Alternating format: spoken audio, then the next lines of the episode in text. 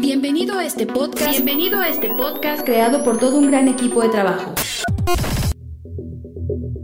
Permíteme presentarnos. Esfuerzo y Valor es una congregación que profesa la sana doctrina. La iglesia es liderada por el pastor y apologista Víctor Manuel Banda, quien con más de 32 años en el campo ministerial ha logrado mediante la gracia de Dios y un esfuerzo constante llevar a casi todo el mundo el Evangelio de Cristo. Nuestro objetivo como equipo es que cada oyente en este podcast sea beneficiado, llevar hasta sus vidas el alimento espiritual, pero sobre todo que conozcan más profundo a Dios y crezcan de manera constante en su caminar cristiano. Partir de este momento, tú y yo no volveremos a ser desconocidos, pues con toda alegría te damos una cordial bienvenida.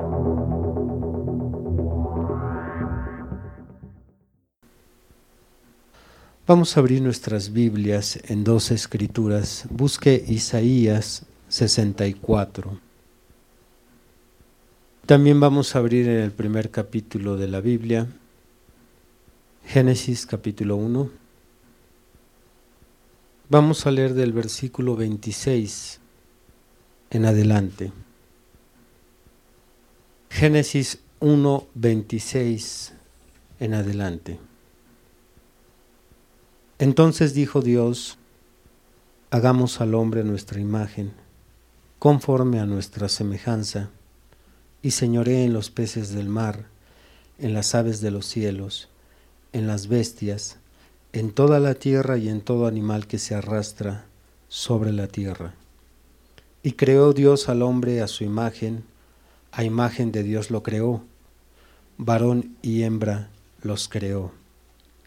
Y los bendijo Dios y les dijo, fructificad y multiplicaos, llenad la tierra y sojuzgadla, y señoread en los peces del mar, en las aves de los cielos, y en todas las bestias que se mueven sobre la tierra. Y dijo Dios, He aquí que os he dado toda planta que da semilla, que está sobre toda la tierra, y todo árbol en que hay fruto y que da semilla os serán para comer. Y a toda bestia de la tierra, y a todas las aves de los cielos, y a todo lo que se arrastra sobre la tierra, en que hay vida, toda planta verde le será para comer. Y fue así. Y vio Dios todo lo que había hecho, y aquí que era bueno en gran manera. Y fue la tarde y la mañana, el día sexto. Fueron pues acabados los cielos y la tierra, y todo el ejército de ellos, y acabó Dios en el día séptimo la obra que hizo, y reposó en el día séptimo de toda obra que hizo. Y bendijo Dios al día séptimo y lo santificó porque en él reposó de toda la obra que había hecho en la creación. Estos son los orígenes de los cielos y de la tierra cuando fueron creados el día que Jehová Dios hizo la tierra y los cielos.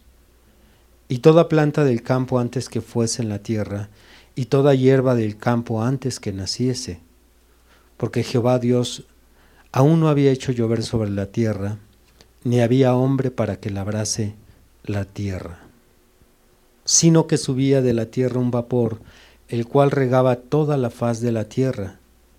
Entonces Jehová Dios formó al hombre del polvo de la tierra, y sopló en su nariz aliento de vida, y fue el hombre un ser viviente.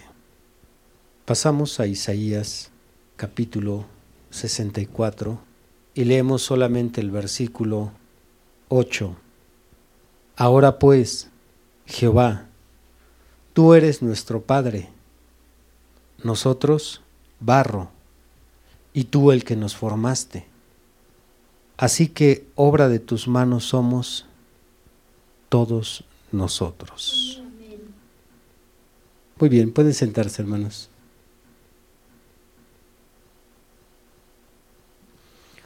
Le he dado como título al tema de hoy, Hijos de Barro, y el subtítulo Desde la cuna hasta el altar. Hemos leído que Dios no solo creó a su Hijo, sino que también lo formó. Lo formó del polvo de la tierra. Génesis 1.27 no es lo mismo que Génesis 2.7. La diferencia está en los verbos crear y formar. Quien no pone cuidado a la hora de leer el pasaje, pues se puede pensar que el verso 7 del capítulo 2 está haciendo referencia al mismo evento del capítulo 1, versículo 27, pero son dos cosas diferentes y diríamos profundamente, profundamente diferentes.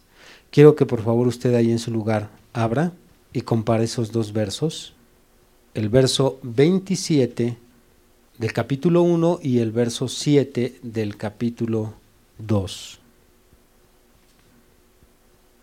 Y la diferencia está en el verbo crear que aparece en el verso 27 y formar aparece en el verso 7 del capítulo 2. Crear viene de la palabra vara con B de bueno vara y significa crear, hacer. Este verbo tiene un significado teológico muy profundo, puesto que su único sujeto es Dios. Y vaya que esto es profundo, porque cuando aparece el verbo vara en el hebreo original, este verbo no se conjuga con ninguna otra persona ni con ningún otro sujeto más que con el sujeto Dios. Es en la única condición en que aparece la palabra vara, cuando ésta se conjuga con el sujeto Dios. Solo Él, hablando de Dios, puede crear en el sentido que está implícito en vara.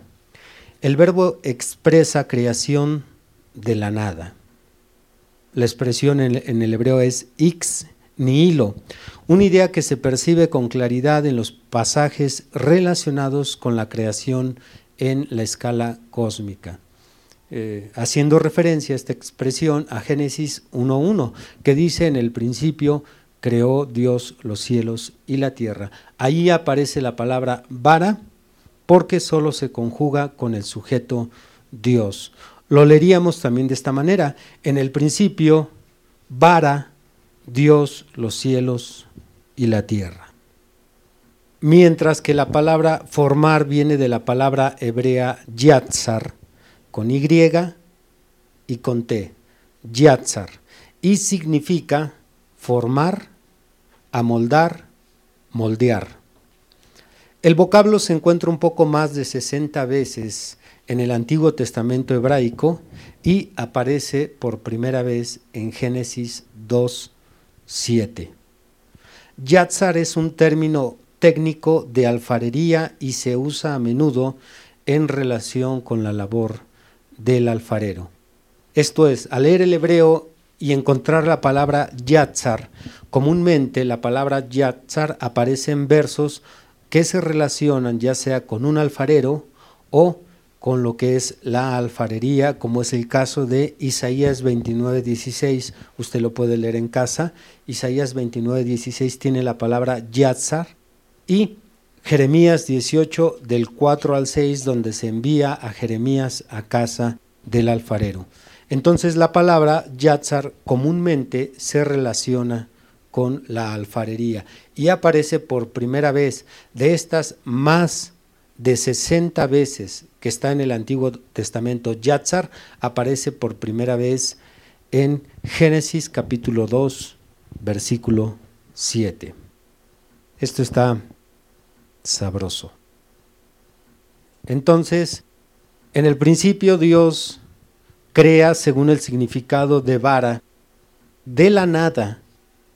Es por eso que solamente se puede conjugar vara con el sujeto Dios no se puede conjugar con otro sujeto porque el significado teológico profundo de vara es crear algo de la nada y no existe aquí en la tierra, ni en el mundo espiritual, ni en lo alto, ni en lo bajo, en el inframundo, no existe alguien ni algo que pueda crear de la nada. Eso solo puede hacerlo Dios. De la nada traer las cosas a existencia. Pero ya en el 2.7 ya se está hablando de que Dios no crea al hombre, sino lo forma. Ahora es Yatzar. No es casual el orden en que Moisés narra este acontecimiento, y mucho menos es casual cómo Dios trajo a su hijo Adán a la tierra. ¿Por qué tuvo que ser de esta manera? ¿Por qué primero lo crea y después deja pasar un espacio de tiempo y después lo forma? ¿Por qué no hizo las dos cosas de un junto? Como crearlo y formarlo. Porque Dios estaba dejándonos el prototipo a los futuros padres que traeríamos a existencia a nuestros hijos aquí a la tierra. Porque Él fue el primer padre de la familia. Él trajo a su familia ahí al Edén. Entonces, Él nos dejó un prototipo a seguir como los padres deberíamos de traer a nuestros hijos. Así como Él primero creó a su hijo y después lo formó, los padres debemos primero procrear a nuestros hijos, porque nosotros no podemos usar la palabra vara, no podemos crear, pero podemos procrear, esto es en el vientre de la madre, y después de la procreación viene una formación. Este es el prototipo a seguir. Adán fue primero creado, era, era espíritu, algo que desconocen muchos cristianos o incluso pastores, que cuando Adán fue creado primero solo era espíritu, porque ahí en, en Génesis 1.27 dice, hagamos al hombre a nuestra imagen. En el 28 fue hecho el hombre a imagen de Dios. Y San Juan 4.24 nos dice que Dios es espíritu. Por lo tanto, Adán tuvo que haber sido hecho un espíritu si era la imagen de Dios. Entonces Adán estuvo creado en espíritu, ya existía pero no era tangible, hasta que Dios lo trajo aquí a la tierra y lo formó. Igual que cuando procreamos a nuestros hijos, ya existen ahí en el vientre de, nuestra madre o de nuestra esposa, pero todavía no son tangibles. Usted no los puede tocar, puede tocar el vientre de mamá, mas no a su hijo. Hasta que ellos nacen, entonces comienza la segunda fase. Y la segunda fase es formarlos. Primero es procrearlos y después formarlos. Muy bien, este es el prototipo a seguir. Una vez que te casas y planeas tener familia, es bien importante planear la familia. Nunca va a ser igual un hijo que llegue accidentalmente a un hijo que es planeado hay una diferencia notable, pero bueno, no vamos a hablar de eso. La siguiente pregunta es, ¿cuánto tiempo le llevó a Dios formar Adán? ¿Cuánto tiempo se tardó el Señor en formar a su hijo? Probablemente, probablemente, 100 años. Es un cálculo que hago en base a mis estudios bíblicos yo le calculo que el Señor se tardó 100 años en formar a Adán. Pero en realidad no tenemos un tiempo que la Escritura nos defina, un tiempo exacto. Esto es solo un cálculo mío. Pero lo que sí tenemos es la manera de sacar una clave para descubrir cuánto tiempo se tardó el Señor en formar a su Hijo. Porque si no sabemos ¿Cuánto tiempo se tardó el Señor? ¿Cómo sabremos cuánto tiempo nos tardaremos nosotros como padres en formarlos? No en procrearlos, eso es, eso es rápido. Eso es rápido y nada complicado. El problema empieza en la segunda fase, la formación. ¿Cuánto tiempo me voy a tardar en formar a mi hijo? Si la Biblia no nos da el tiempo de Adán, bueno, lo que sí nos da es una clave ahí mismo en Génesis para saber el tiempo cuando Dios terminó la formación de su hijo. Y Dios terminó la formación de Adán cuando él lo había llevado a una posición donde Adán tenía tres cosas. Cuando Adán estuvo totalmente formado, tenía, número uno, un conocimiento amplio sobre el mundo en el que vivía. Número dos, tenía la capacidad física y mental de trabajar.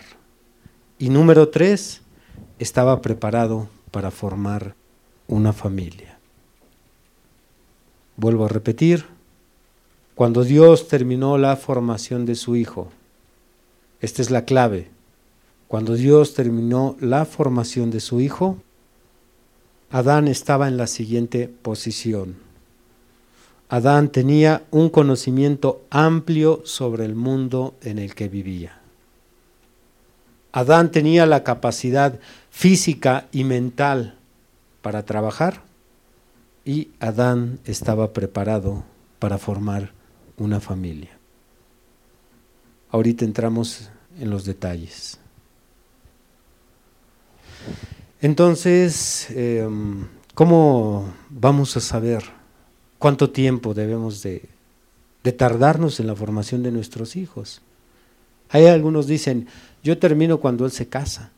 Yo terminé cuando él terminó su carrera. ¿Cómo vamos a saber el tiempo en que yo tengo para esa formación? Porque hay una clave que nos dice que cuando Adán terminó su formación por su padre, tenía estas tres cosas. Cuando nuestros hijos tienen su formación completa, cuando yo terminé mi labor con ellos, es cuando ellos tienen estas tres cosas. Vamos a verlas con detalles. Comenzamos con la número uno, un conocimiento amplio sobre el mundo en el que viven. Vayamos a Primera de Timoteo capítulo 2. Y la iglesia le da la gloria a Jesucristo.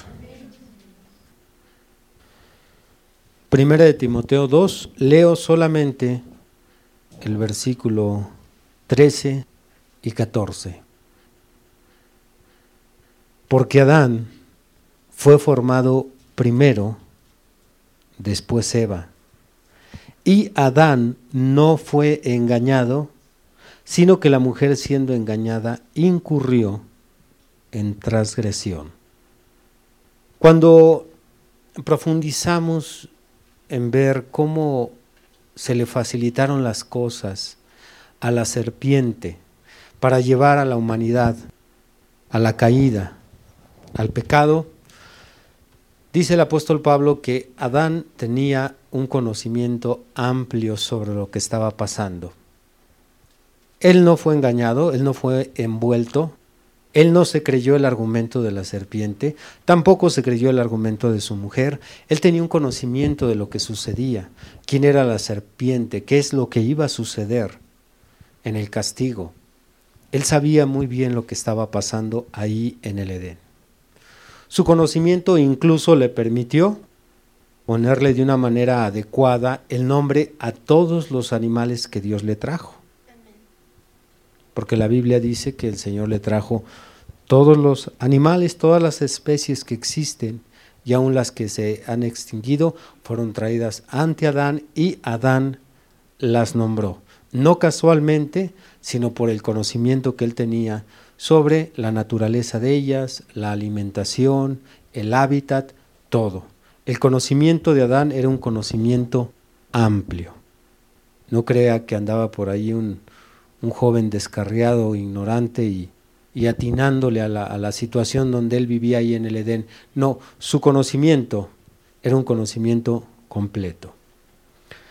Cuando empiezas la formación de tu hijo, tienes que darle un conocimiento sobre el mundo que le ha tocado vivir.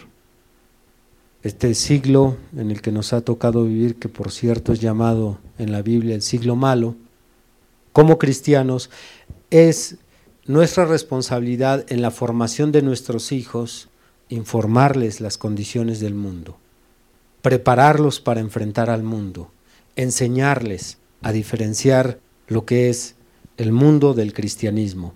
Y para esto hay dos cosas que debes de enseñarles a tus hijos para que tengan una buena formación. Número uno, una fe en Dios. Número dos, los valores morales.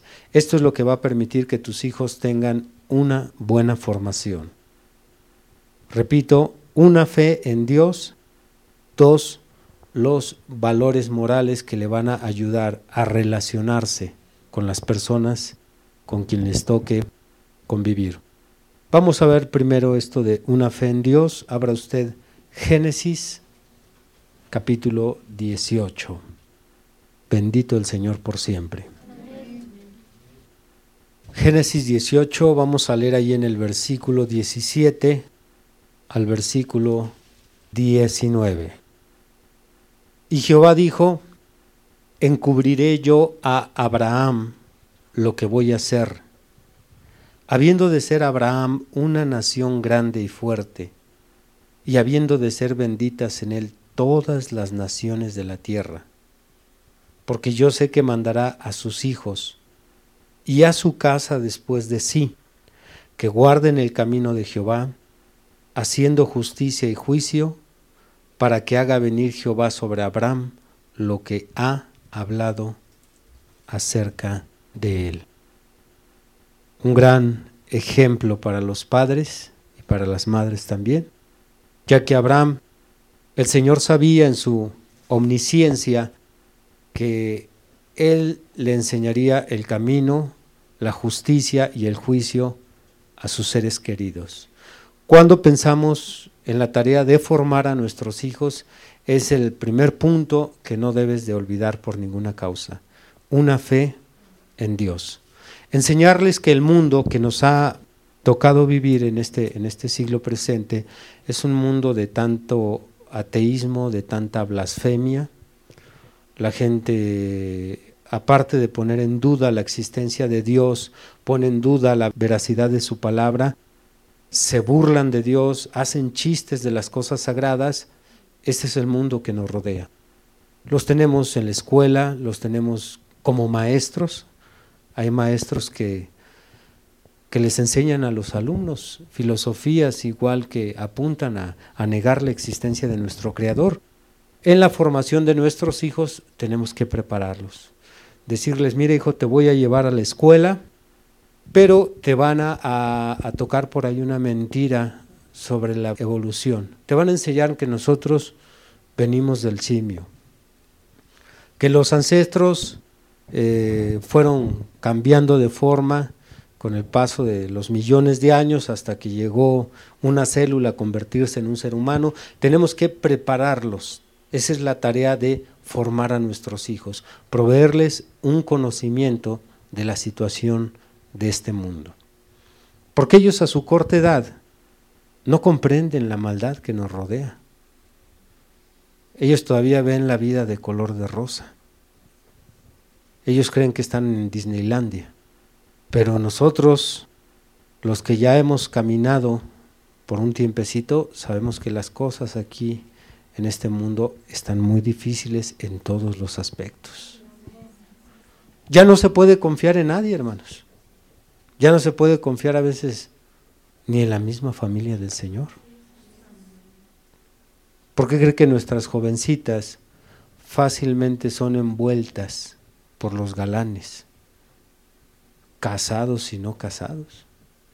Por hombres que miren, no le están echando el ojo a nuestras hijas.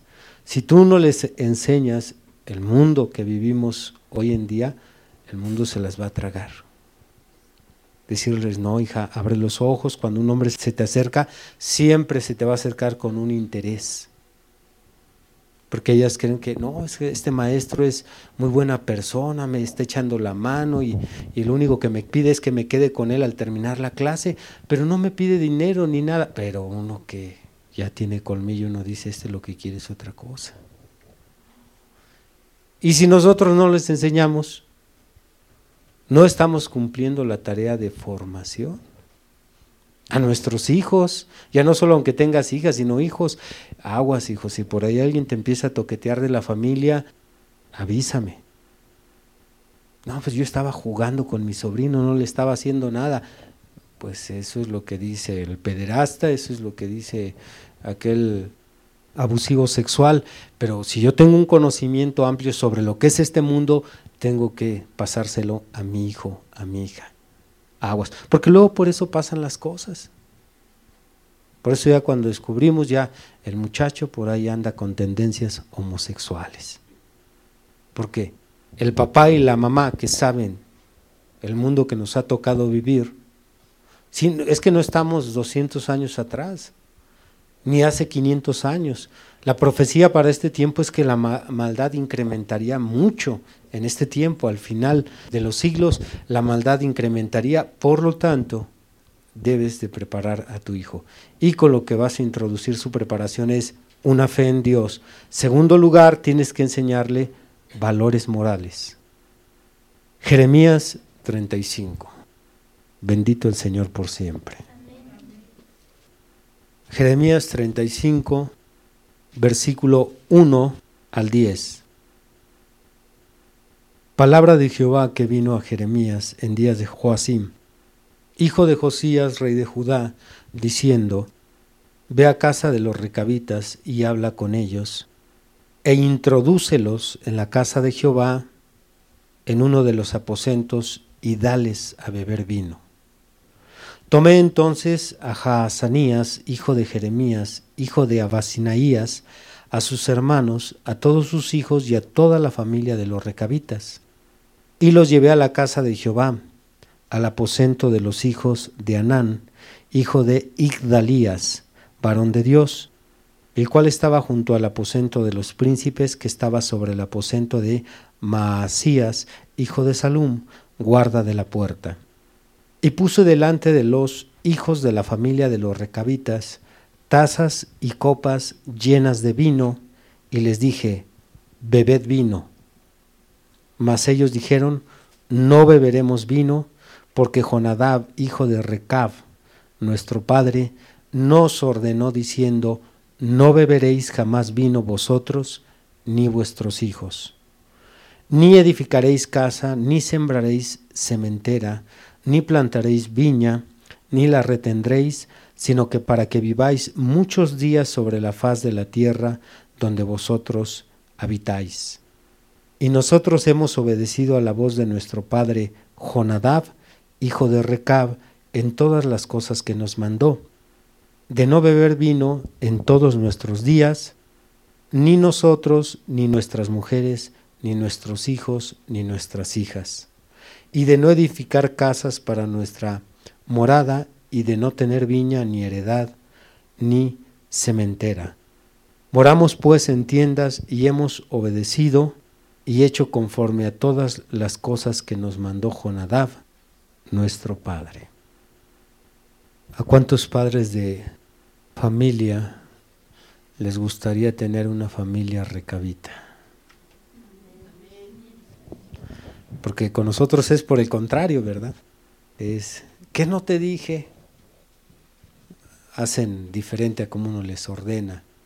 Pero estos hijos, estos descendientes de los recabitas o de Recab, habían obedecido todas las enseñanzas morales que les había enseñado su padre. Ah, son muchos los valores morales que hay en la familia. Estamos hablando de, de los valores como la humildad, el respeto, valores que nos permiten convivir de una manera pacífica con las personas, poder relacionarnos de una manera pacífica con las personas. La fe en Dios, juntamente con los valores morales, es proveerles a nuestros hijos un conocimiento amplio para vivir en el mundo que les ha tocado vivir. Debes de sentarlos y decirles, Hijos, aunque ustedes cuando van a con sus amigos y les ponen una copa, una cerveza, ustedes no prueben. Aunque sus amigos ya a los 14, 15 años traen un cigarro en la boca, ustedes no. Es nuestro deber. Yo sé que la, la Biblia tiene también los valores morales completos, pero a veces nuestros hijos no la leen o leen muy poco de ella, por eso es importante que seamos nosotros quienes transmitamos esos valores morales.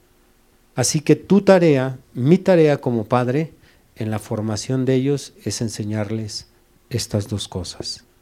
La primera, una fe en Dios. Aguas porque el mundo le quiere enseñar a tu hijo que su abuelito es un chango. aguas. Aguas porque le quieren enseñar que no hay, no hay cielo, no hay infierno, no hay Dios, nada más te quieren meter miedo. La religión es eh, el opio de la humanidad. Aguas. Tienes que dejarle bien cimentada una fe en su Creador. ¿Por qué? Porque el temor a Dios es el principio de la sabiduría y el conocimiento del Altísimo la inteligencia, dice Proverbios 9:10. Es importante enseñarles esa fe en Dios.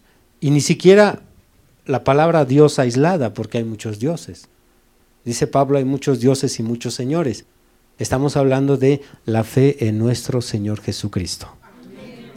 Recuerde que el diablo no le tiene temor a la expresión Dios, a lo que él tiembla es al nombre del Señor Jesucristo. El nombre. Entonces, sienta a tus hijos, enséñales la fe en Dios, enséñales los valores morales que le van a permitir relacionarse con la sociedad y con eso le estás transmitiendo el conocimiento de este mundo, cómo enfrentar el mundo el que le tocó vivir. Segundo lugar, tenemos que observar y participar para que nuestros hijos, sería primero participar, tenemos que participar para que nuestros hijos adquieran la capacidad física y la capacidad mental para trabajar, la que tenía Adán. Vamos a Génesis capítulo 2. Recuerden que todo esto estaba en Adán cuando terminó de ser formado.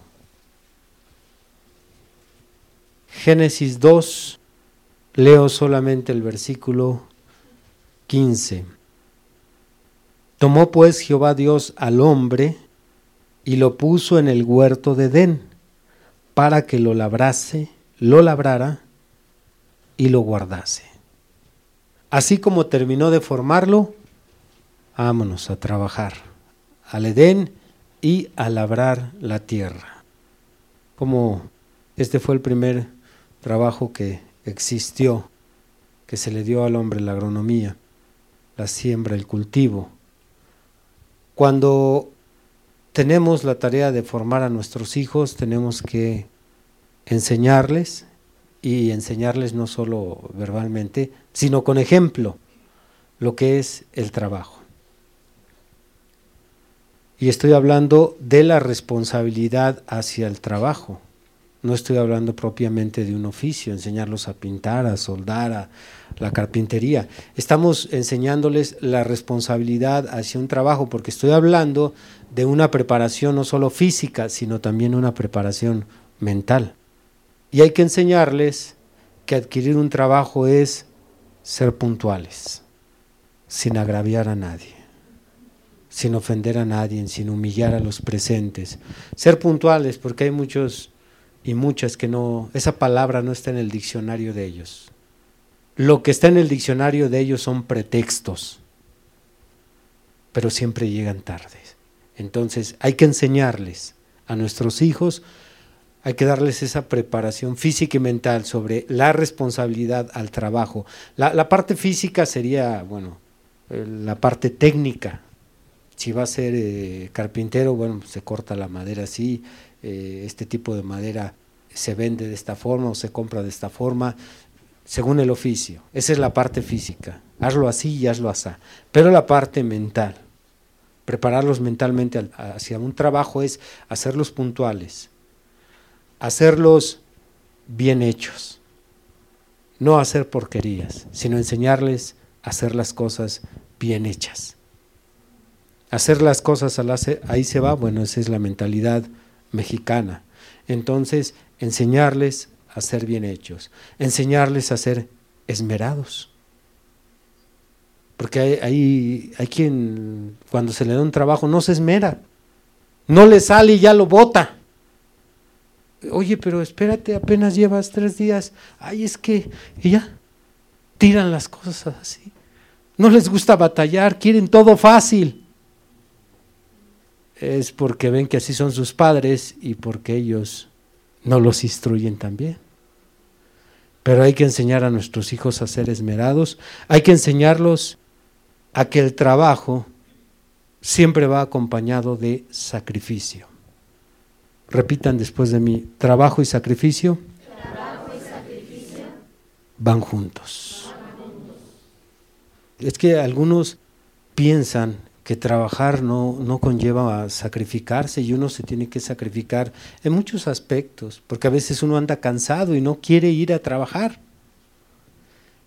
Y hay muchos, ya no jóvenes ni niños, sino muchos viejotes, que el día que se levantan sin ganas, ese día no van.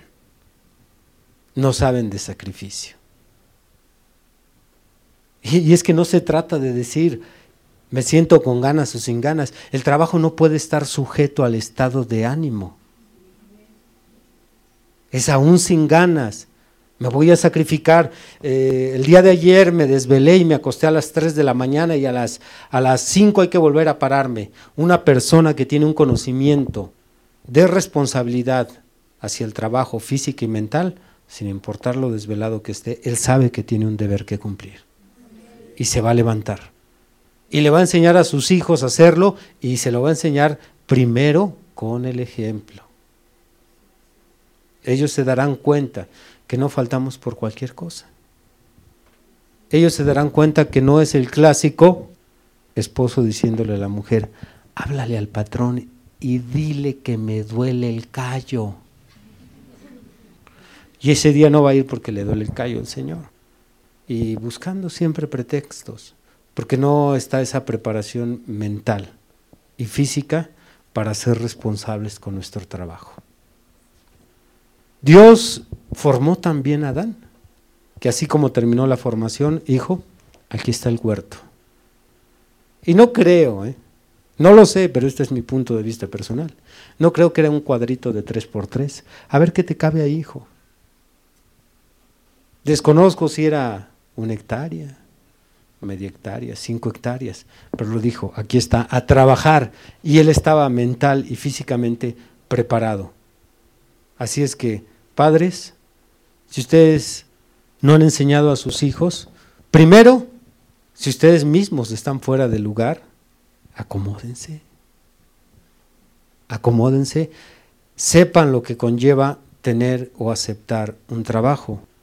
Repito, es tener puntualidad, tener esmero, tener esfuerzo, tener sacrificio. Eso es un trabajo. Nuestros jóvenes de hoy no, muchos de ellos, no lo saben porque no lo vieron nunca en sus padres y aparte de que no lo vieron, bueno, no se les enseñó. Y es por eso que los vemos dos meses en este trabajo y luego lo sueltan y se van a otro, y lo sueltan y se van a otro. ¿Qué esperan ustedes de un vagabundo como esos? Nada, pues pone en riesgo la economía de un hogar el día que un hogar dependa de él. Pone en riesgo el, bocado y, y los zapatos de los pequeños, porque no saben lo que es un trabajo mental y físicamente. Ahora, pudiera haber alguien que físicamente no solo sepa hacer bien su trabajo, quizás hasta sea la estrella, sea la estrella de, de todos, hablemos de un plomero, sea la estrella de todos los plomeros, pero ¿de qué sirve si, si deja ahí tirado el trabajo? Si le pagan y no lo hace, si no cumple. Le pagas y se te fue. Le pagas y no, siempre no, yo no te lo hago, a ver quién te lo hace es una plaga y hay que comprar un insecticida bueno para acabar con ellos. ¿Cuántos han, los han pasado a formar personas así de este tipo? Que les dieron el anticipo y nomás no les hicieron nada, o les hicieron algo malo, mira aquí vemos varios, ¿verdad? Ya le pagué, se llevó mi dinero, ahora voy a cobrar, hasta se enoja cuando voy a pedirle el anticipo. Ahora imagínate que todos estos malos testimonios anduvieran cristianos, qué reproche para el Evangelio. Y si son tus hijos, es tu culpa. Debes de darles una preparación para que obtengan la capacidad física y mental. Segunda de Tesalonicenses. ¿Alaban a Dios? Segunda de Tesalonicenses. Vamos a agregar algo más a esto ya mencionado. En el capítulo 3 de Segunda de Tesalonicenses, vamos a leer el versículo 6. Segunda de Tesalonicenses 6 al 12. Pero os ordenamos, hermanos, en el nombre de nuestro Señor Jesucristo, que os apartéis de todo hermano que ande desordenadamente, y no según la enseñanza que recibisteis de nosotros. Porque vosotros mismos sabéis de qué manera debéis imitarnos, pues nosotros no anduvimos desordenadamente entre vosotros, ni comimos de balde el pan de nadie, sino que trabajamos con afán y fatiga día y noche, para no ser gravosos a ninguno de vosotros no porque no tuviésemos derecho, sino por daros nosotros mismos un ejemplo para que nos imitaseis. Porque también cuando estábamos con vosotros, os ordenábamos esto. Si alguno no quiere trabajar, tampoco coma, porque oímos que algunos de entre vosotros andan desordenadamente, no trabajando en nada, sino entremetiéndose en lo ajeno. A los tales mandamos y exhortamos por nuestro Señor Jesucristo, que trabajando sosegadamente coman su propio pan. Qué importante es que tu hijo sea formado en esta capacidad física y mental de trabajar para que no se ande comiendo el pan de la cuñada cuando se case, no lleve a todos sus hijos y a su esposa a comer el pan ajeno de otros. Porque este, estas personas que no tienen la capacidad de ganarse su propio pan, su sustento, se la pasan por ahí comiéndose el pan ajeno en la apariencia de visitas familiares. Ahí llegan, llega con toda la bola y todos los mocosillos ahí, y luego bien dragones, bien lombricientos, pues arrasan con todas las conchas. Dile al de al lado, la otra vez se comieron mi cono favorito. Sí, porque algunos como están bien lombricientos, arrasan con todo.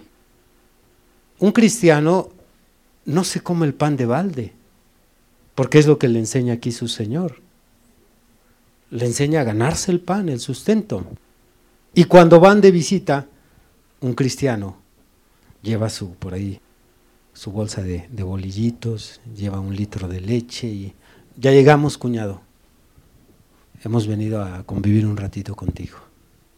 Él no va a comer de a gratis. Pero tenemos muchos lombricientos en la familia que sí.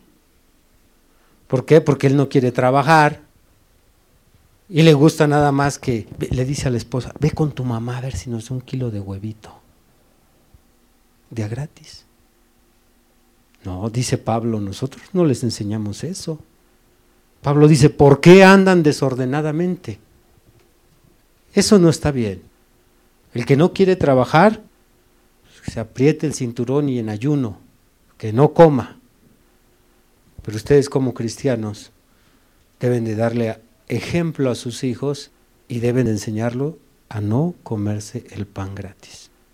Si un día por ahí toca la crisis a nuestro hogar y antes de que le abramos ya se metió, y a papá lo corrieron injustificablemente, porque así suelen ser muchas ocasiones que los patrones o las empresas abusivas corren al personal por problemas o por política, y él se ha esforzado por encontrar trabajo y no lo encuentra, y ella está tratando también de apoyarlo y no puede, bueno, el día que por ahí tengamos que visitar a alguien, lleguemos y hagamos la aclaración.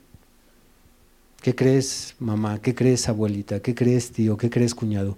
Que no traigo nada y me da pena. ¿Cómo ves si nada más convivimos y no nos dan nada de comer? Yo me sentiría mal venir aquí a comer el pan de tu familia. Y así él dice, no, no te preocupes, cuñado, aquí quédate, no hay problema. Ah, bueno, eso es diferente. Eso es diferente.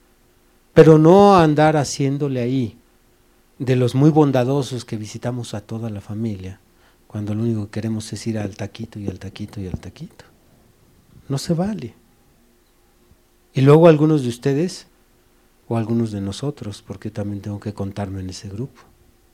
No nos amarran por peleoneros, sino por dragones. Dile al de al lado si ¿sí te han amarrado por eso. sí, porque a veces piensa uno, ya con, dice ahí la mamá, ¿verdad? Que es la que siempre está sufriendo, pobrecita, está ahí con la olla y llegó la familia y son tantos, ¿y ahora qué hago? Y dice, la, la pobrecita dice, con esto ajustamos. Y luego por educación le dice uno al cuñado, eh, ¿quieres más cuñado? Sí, otro poquito. Santo Dios, ¿y ahora qué hacemos?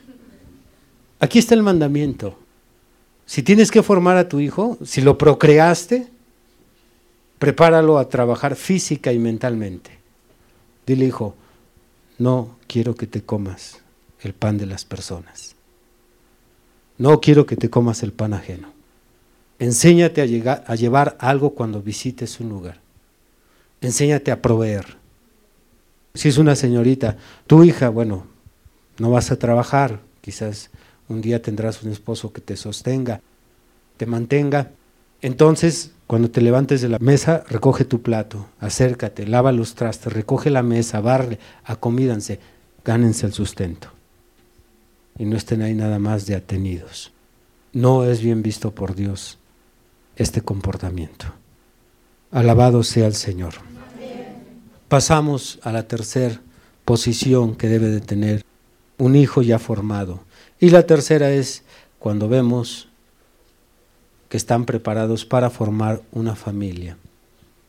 Cuando vemos que ellos están preparados para formar una familia, con los dos puntos anteriores, claro, es cuando sabemos que el proceso de formación ha terminado.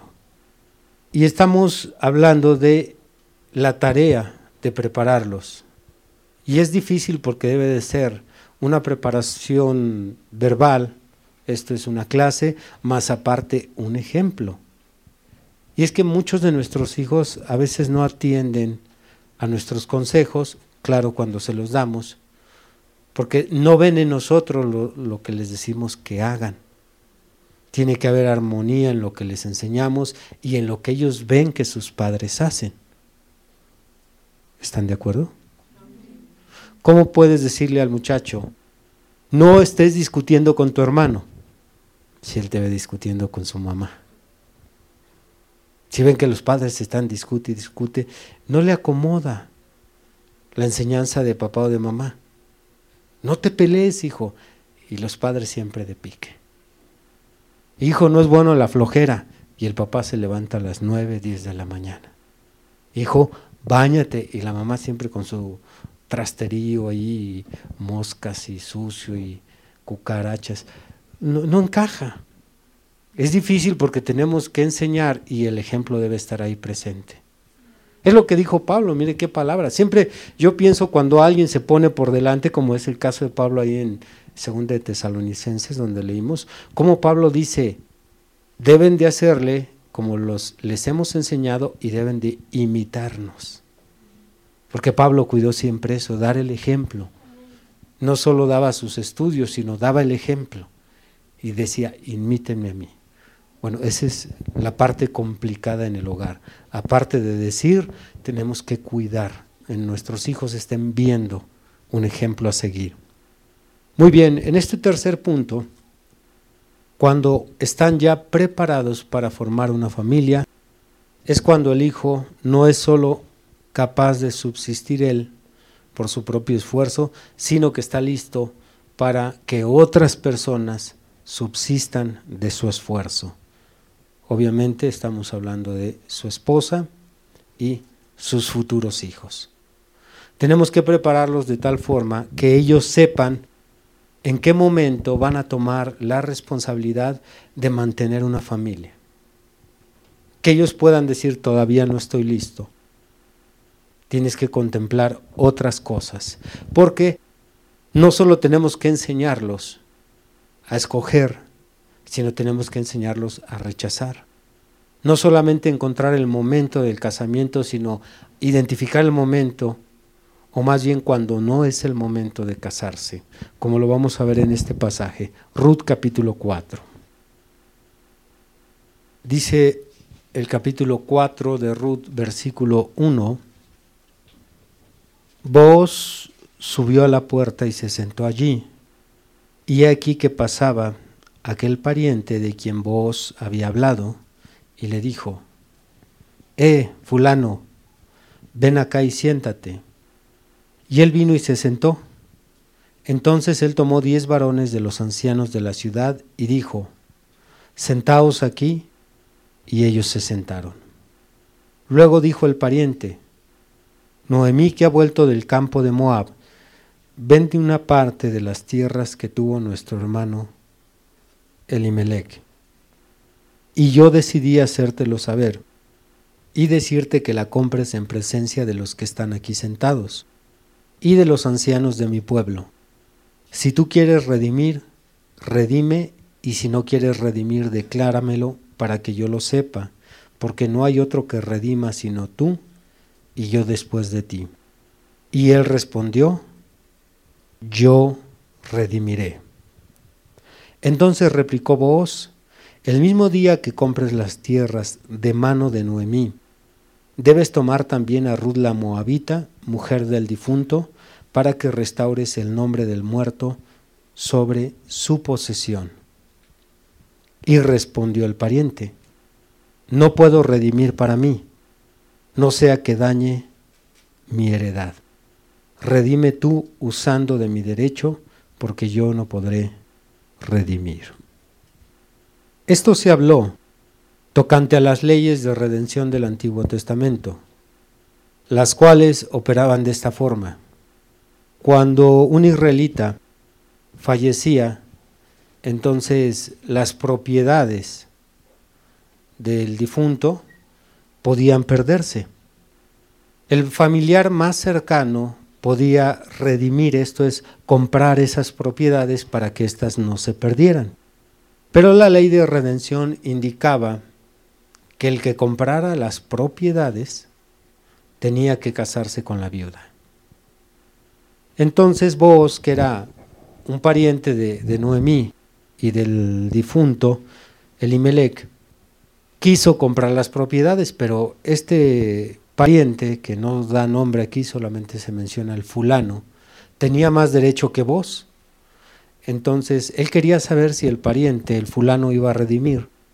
Y el pariente dijo, yo redimo, yo me quedo con las propiedades del Imelec. Pero entonces vos dijo, ah, pero el día que las compres, te tienes que casar con la, la viuda, con Ruth. Y entonces ahí es cuando él empezó a, a ver si estaba listo. Y dijo, no, no estoy preparado. Redime mejor tú.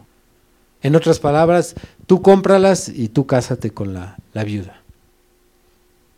Tenemos que enseñarle a nuestros hijos a que ellos evalúen si están preparados para casamiento como este, como este fulano. Dijo, voy a dañar mi heredad. Él sabía que tenía gastos porque ya tenía tierras. Y dijo, voy a dañar mi herencia, yo no voy a poder con todo, con mis tierras y mantener una mujer, no voy a poder. Afecto mi heredad. ¿Por qué nuestros hijos no hay esa sinceridad? Porque no se dan cuenta que van a tomar una muchachita donde su papá les ha dado comida, calzado, techo, ropa, y ellos no están capacitados para darles lo mismo porque aún así le entran al casamiento? Porque no son instruidos. Porque no les hemos enseñado a nuestros hijos a diferenciar el momento en que ellos ya están listos para formar una familia. Adán lo estaba. Cuando el Señor terminó la formación de Adán, dice ahí en el Génesis 2 que el Señor lo duerme, toma una costilla y le da una esposa ya estaba preparado para formar un hogar. Si lo hacemos de esta manera, vamos a evitar por ahí que los nietos luego anden rodando. Porque es que ya la dejó y ya se juntó con otra. Y ahora ya se fue. Y ahora es difícil esta tarea, porque es enseñarle a nuestros hijos ir en contra de lo que su carne siente. Casi la mayoría se casa por atracción sexual, por placer sexual. No digo todos, pero sí puedo decir que es un índice muy alto, la mayoría. enredos sexuales. Hubo sexo antes de tiempo. Pero un hijo bien formado, cuando por ahí ella le diga, ¿y por qué no nos casamos? ¿Sabes qué? No puedo. ¿Para traerte descalza? ¿Para que nuestros hijos anden todos ahí con ropa ajena, rota y todos mocosillos sin comer? No puedo. No puedo. Déjame terminar mis estudios. Déjame encontrar un trabajo. Déjame preparar algo donde te voy a meter. No quieres que te lleve con mi mamá. Ni tampoco yo quiero ir con la tuya. Entonces él ya está preparado para decir que no, para saber el tiempo. Ahí es cuando tú sabes que tu tarea de formación de tus hijos ha terminado, porque ya les diste un conocimiento amplio sobre el mundo. Les diste en ese conocimiento una fe en Dios y le enseñaste los valores morales. También ya lo preparaste para obtener la capacidad física y mental para un trabajo. Y por último, él ya está en posición de formar una familia. Él ya sabe que no va a ir a arrimarla ahí con la suegra, o no va a ir el de arrimado con la suegra, ni, ni le va a traer otro paquete a su mamá, que es lo clásico. Porque usted ya sabe la historia de nunca acabar con las suegras. Pues se vienen para acá. Entre ellas más cerca tengan a su bebé mejor. Pues se vienen para acá, aquí les hacemos, pues eh, está chiquito el lugar, Pepe, donde caben 12, caben 13. Y ahí está. Otra carga más. Pero con una buena preparación. Una ocasión yo daba el testimonio de un joven que conocí. 21 años tenía él. Era rotulista. Y eh, le preguntaba que si estaba casado. Me dice, no estoy en planes. Eh, le digo, ¿para cuándo? Dice, probablemente uno o dos años. Me dice, lo que pasa es que apenas, apenas acabo de comprar la estufa, el refrigerador y me dijo los muebles que ya tenía, pero necesito un lugar donde meterla. Porque cuando nos casemos quiero que ella y yo seamos independientes. No era cristiano. Yo dije, palabras mayores. Tuvo padres que le dieron una buena formación. Recuerda, no solo es traer los chamacos, no solo es traer los chamacos, es formar a los hijos, proveyéndoles estas tres cosas que Dios le proveyó a su hijo Adán. Y cuando hayas terminado tu trabajo, que estas tres cosas estén en tu hijo, entonces acompañarás a tu hijo un día al altar ya lo trajiste desde la cuna. Ahora llegas ahí al altar con estas tres cosas y lo entregas al Señor ahí en el altar. Señor, he cumplido mi tarea de formación. Aquí está mi hijo. No un mantenido, no un parásito de la sociedad, no un bueno para nada, no un influctuante que anda de aquí, suelta esto y agarra el otro. No, aquí está mi hijo, lo he formado, dentro de las capacidades espirituales que tú me has dado como un cristiano. Y entonces, entregando ahí en el altar a tu hijo con estas tres características, has terminado tu tarea de formación. Alabado sea el Señor. Nos ponemos de pie. Vamos a pedirle a Dios que la luz que Él ha arrojado a nuestros corazones, sea puesta por obra, porque algunos de nosotros todavía tenemos hijos. Y tal vez no estemos haciendo la tarea de formación, tal vez le estemos haciendo incompleta. Y si le estamos haciendo incompleta, bueno, hay que retomar y pensar en estos tres puntos, estos tres puntos que el Señor nos acaba de hablar aquí en su palabra.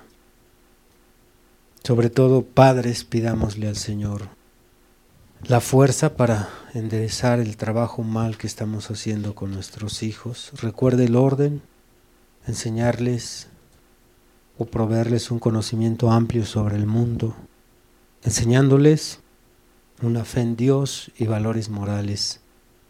Y después enseñarles a trabajar física y mentalmente y prepararlos para que un día puedan formar una familia.